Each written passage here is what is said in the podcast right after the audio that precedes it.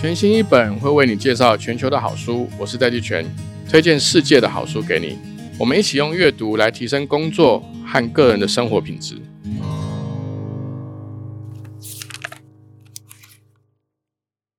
Hello，各位听众朋友，大家好，我是戴季全。过完年回到这个职场上，大家一定都充满了精力，来准备迎接新的挑战。今天这一集呢，介绍的这本书叫做《七大市场力量：商业策略的基础》。这本书其实我觉得非常适合给决策者跟领导者。这个时间点推荐这本书，除了因为我们通常在新的一年会开始拟定新的年度计划，不管是公司的还是个人的，再加上我们现在疫情开始常态化之后，有更多的黑天鹅或灰犀牛闯进我们原本静态稳定的这个生态，不管是商业的生态啦，还是这个地缘政治的这个变化，其实这本书都可以给我们一个全新的这个视野，用清楚的一个。市场定位的方式来去解析各种竞争，或者是说商业发展的这个策略。它里面一共介绍了九种商业的策略，那包含了七种静态的策略跟两种的动态的策略。我常常都会呃让我回想到我前面读过的各种商业故事。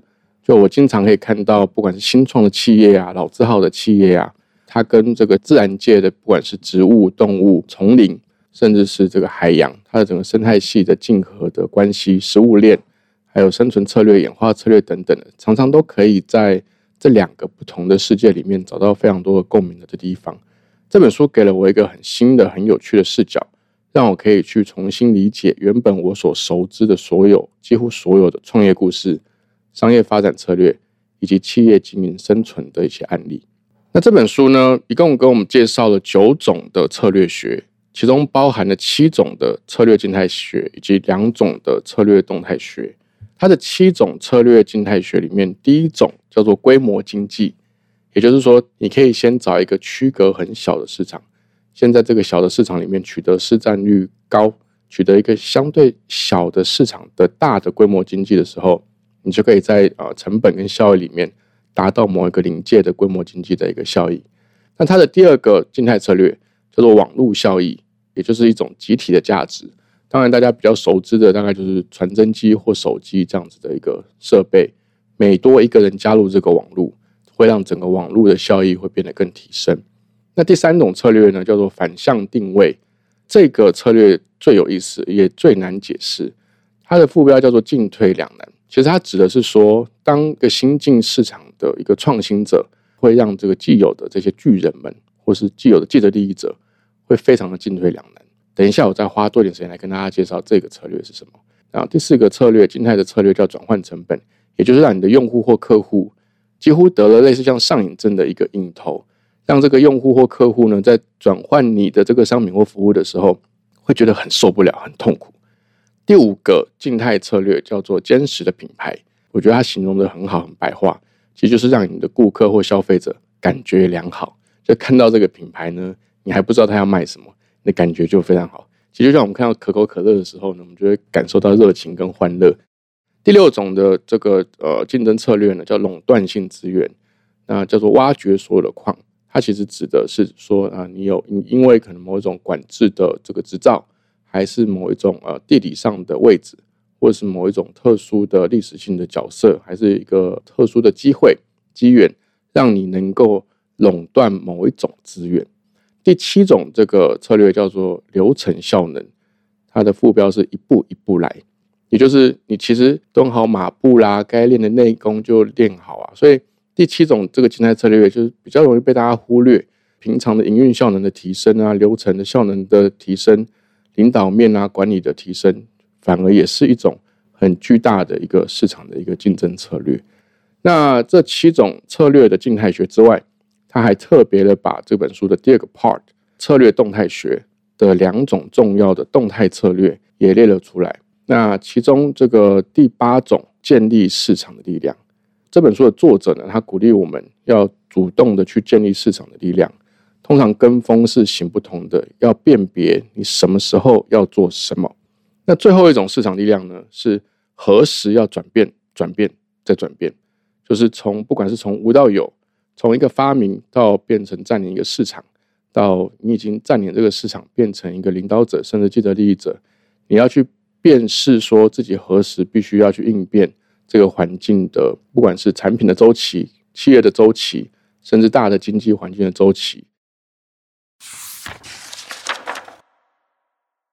那其中我刚刚介绍的这七种策略静态学里面呢，第三种反向定位是非常非常有意思的。呃，它的反向定位用简单的话来说，其实就是在市场力量中的这个竞争地位。呃，在他的观察里面是一种二元性的。那简单来说，就是挑战者会采用某种异端的事业模式，来让在位者在使用既有的事业模式的时候呢，会感受到非常痛苦，或是很没有办法取舍。其实我在读到这个定位的时候呢，让我瞬间想通了非常非常多的事情。比如说，我们最近目前全球大部分的 smartphone 的 operation system，也就是所谓的手机使用的作业系统。不是 iOS 就是 Android，那最多手机的支数使用的作业系统是 Android 的作业系统。大家可能觉得这个是习以为常，但是当时在大概二零零六、二零零七年，智慧型手机开始进入市场的时候，当时大家市场普遍的这个假设是微软作为这个 PC 或 Notebook 主要的作业系统的软体公司，它也能够顺利的把整个智慧型手机的作业系统的市场给拿下来。但当时 Android 它就采取了一种反向的定位，它不采取每一个作业系统收取授权金的方式，它采取免费的方式。对他们来说，不管是当时的 HTC 啦，还是啊现在的 Samsung，其实当时这些硬体的呃手机的制造商呢，他们对他们来说，硬体的制造是相对简单的事情，但是软体的开发，尤其是这个作业系统的开发。对他们来说是很大的挑战，但是 Google 它把 Android 免费释出给它的这些硬体的 partner。那第二个反向定位呢，是它和微软把这个作业软体变成是一个封闭式的城市码的方式，把它打开来，也就是大家现在很熟知的 Open Source 的方式。它不会限定说这个城市一定要是 Google 自己才能写。当 Google 把 Android 这家公司买下来之后呢，它让 Android 的这个软体采取开源码的方式，就是。任何的手机硬体厂，它不管是要驱动电池啦，你手机里面看起来好像这个很好用、很方便，但里面其实有非常非常多的零件，都需要作业系统去驱动，管通讯啊、储存啦、运算啊等等的，这样可以唤醒各式各样的 App。所以在这样的策略下，中间当然也发生多非常多很精彩的事情，可能像浏览器啦、防毒软体啦、垄断市场的等等争议，但最后的结果，这个发展了十五年左右的时间。大家看到，就是本来在 PC 的市场作业系统领先龙头的微软，反而在手机的市场里面作业系统的市占率的第一名被 Android 拿走了。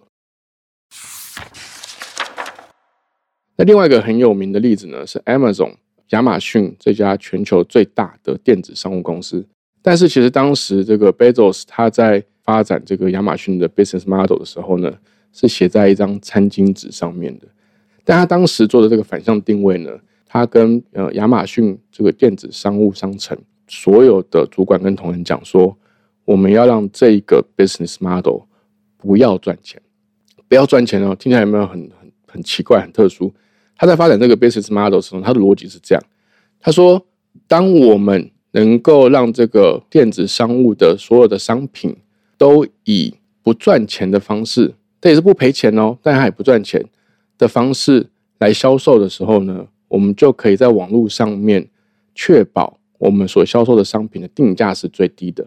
哦，这是它的第一个反向定位。当这个定价变得最低的时候呢，它会得到三个高的结果。第一个就是高的用户量，因为用户会挑选呃定价最低的地方去购买它的商品。跟着这个高的用户量呢，它又会取得第二个就是高的物流量。所以高的物流量可以去摊提它的整个呃物流跟仓储的这个基础设施，让这个平均的这个物流成本，包含仓储成本，可以进一步的因为有规模在下降。那第三个高的部分呢，创造第三个高的结果是高的现金流，因为有高的用户量、高的交易量，就高的这个购买量，所以自然能够创造出巨大的现金流。那这三个巨大的这些好的效益。又可以进一步往回再降低他们的资金成本、物流成本以及用户取得成本。所以亚马逊在初期的时候，他们是不花钱买广告的。其实现在可能也没有，当全球的零售业都把零售当成是一个商业模式，就是说我用十块钱买了这个进货，买了 A 商品，我在卖的时候，我至少要卖十二块、十三块，虽然毛利率可能比较低，但是我至少还是要可以赚到钱。所以当时这个零售业的商业模式是说，他们透过我刚刚讲的第一种静态策略，规模优势，让这个分店越来越多家。像大家所熟知的，像全联啊，或是美国的沃尔玛，都是采取这样的模式。到现在呢，Amazon 的 EC 它都还是采取这样的策略，结果反而它找到了当时的这个新的云端的这个商业模式，那成为这个云端的市场全球第一名。所以 Amazon 现在百分之五十的这个获利，其实是来自于 AWS 这样的服务。那另外一个现在还正在发展中的，其实过去我陆续有在节目上面有介绍过，就是 Amazon 它。正在产生第三只金鸡母，就是透过前面的这个反向定位所建立起来的这个竞争门槛、这个竞争的规模以及反向定位的优势，反而让这些这个供货商他们愿意付广告费，来让他们的商品或品牌能够在 Amazon 平台上面有更好的露出的效果。这本书的作者呢，叫做 Hamilton Helmer，汉密尔顿·海尔默。他是耶鲁大学经济学博士，他的职涯从事商业策略顾问、研究与教学的工作。他创办了深度策略顾问公司 Deep Strategy，他的客户包含 Adobe、Coursera、Netflix 和 Spotify。他一共主持了超过两百项的策略计划。在这本书的介绍里面，他也提过了，在他过去二十年里面，他利用自创的这个策略概念，就是这本书讲的这个九种策略，成为主动型的股权投资人。他还进一步这个联合创办的策略资本公司。其实，在这本书里面呢，我觉得 Hamilton Helmer 从另外一个角度提供了非常详细的这个分析，去说明 Netflix 跟 Spotify 是怎么样去改变整个市场的游戏规则，并且变成现在市场上不可忽视的一个主要的 player。我读完这本书呢，其实我有几个呃小的结论可以跟大家分享。我觉得第一个是说，我们可以从这本书里面理解市场持久获利的动能，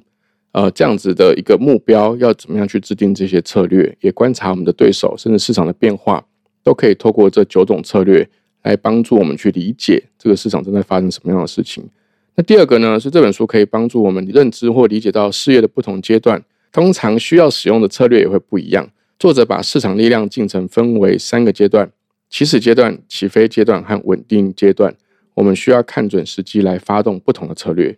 那第三个呢，是我们可以透过这本书来了解我们在什么时候要建立什么样的市场力量。第四个是像这本书的推荐者 Peter Thiel，他有一个很著名的理论是说，他说我们在经营事业的时候呢，其实最重要的是避免竞争，而不是努力去竞争。这个是第四个结论，是说为了避免。陷入竞争套利的这个循环。那在这本书里面，他也透过这些不同的这个市场力量策略的说明，我们也可以理解到竞争跟商业的本质，真的就我个人的经验，真的跟自然界的生态非常非常像。那最后一点呢，我们可以透过这本书来了解全球的知名的企业的这个案例，来理解市场力量如何牵动策略，包含像 Intel、Netflix、HP、LinkedIn、IBM 等等。这些企业故事，在作者用这几个角度再重新解析的时候，我们都可以看到不同的样貌。在新的一年，我们对自己的工作有许多新的规划和布局。希望这一集的节目能够提供我们新的商业策略的基础，让我们可以思考如何建立更扎实的事业。谢谢大家。